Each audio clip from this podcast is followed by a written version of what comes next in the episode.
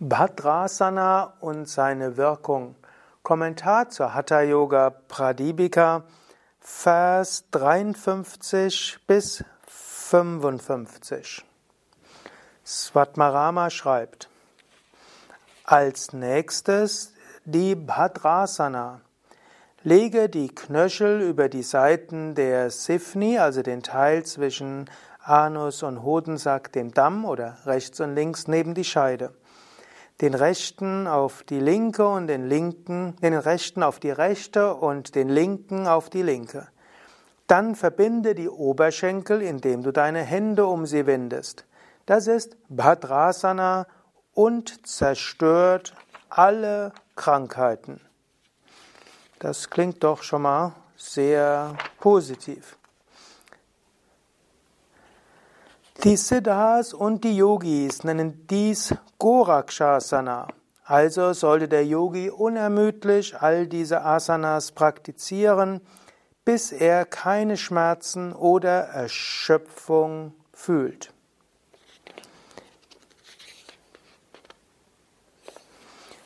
Ja, so ist Bhadrasana. Bhadra heißt übrigens gut.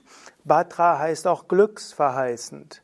Vielleicht kennst du die Position Vira Bhadrasana.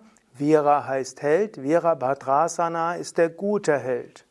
Die wird leider oft als Kriegerstellung bezeichnet, aber Vira Bhadrasana hat nichts mit Vira Bhadra hat nichts mit Krieger zu tun. Vira heißt tatsächlich einfach Held und Vira und Bhadra heißt gut. Virabhadra heißt guter Held oder auch glücksverheißender Held.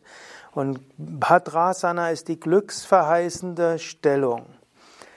Wie geht die? Eventuell kennst du Bhadrasana als Schmetterling.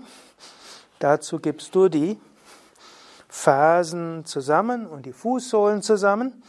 Du gibst die Knie nach außen und dann kannst du die Ellbogen nach unten drücken und das ist Bhadrasana in einfachen Variation. Du könntest jetzt noch die Hände auf die Knie geben, um die Knie runterdrücken und, und du kannst noch die Hände so geben, dass die Ellbogen gestreckt sind und damit kannst du auch die Wirbelsäule aufrichten. Und äh, angenommen, du wärst jetzt etwas flexibler, als ich es jetzt bin, vielleicht so wie ich vor 30 Jahren flexibel war, dann könntest du jetzt die Wirbelsäule ganz gerade dabei halten und die Fersen näher bringen. Und dann, so wie es Swatmarama hier beschreibt, setzt du dich jetzt auf die Fersen. Konnte ich auch vor 30 Jahren mal oder auch noch vor 20 Jahren. Ich werde es jetzt nicht vormachen, aber es wird jetzt gleich eingeblendet von jemand anders. Im Sanskrit steht hier jetzt Pada und Pada heißt sowohl Fuß, das ist die verbreitetere Bedeutung, als auch die Beine. Und so gibt es zwei Varianten.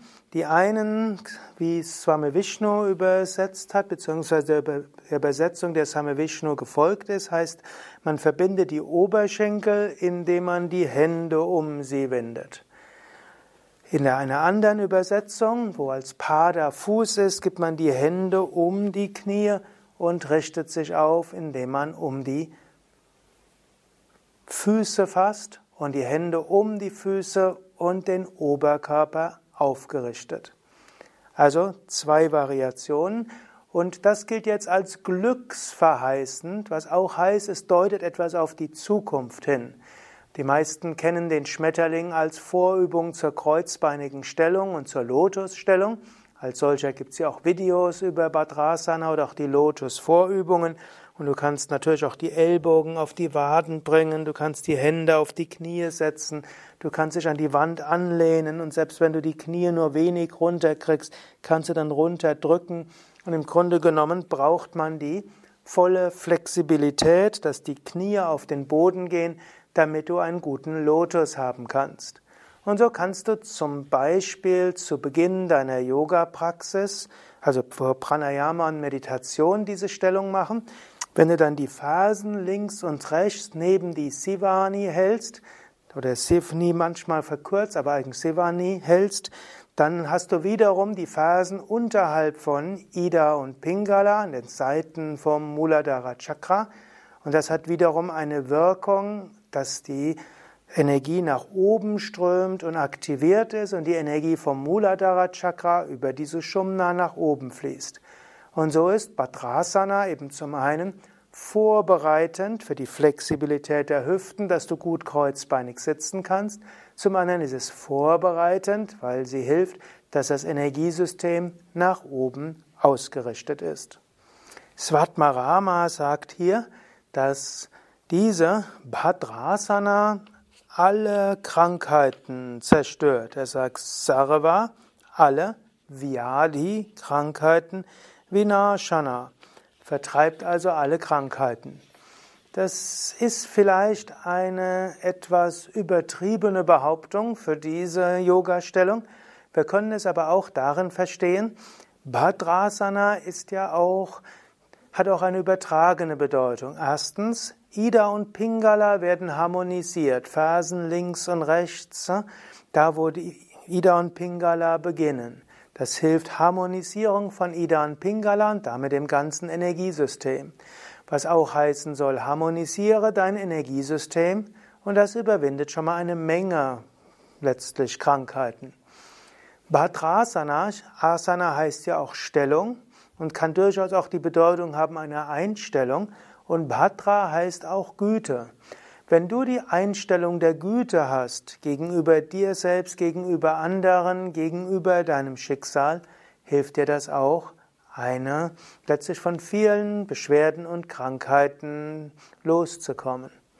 Natürlich, Svatmarama hat einen gewissen Hang zur Übertreibung, den wir in vielen indischen Schriften sehen.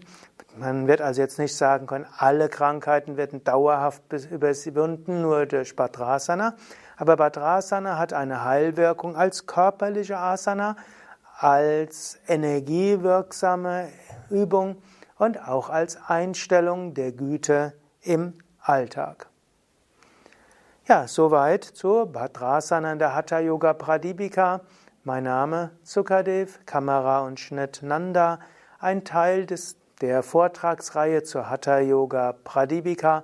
Teil der Yoga Vidya Schulung, alles zu finden auf www.yoga-vidya.de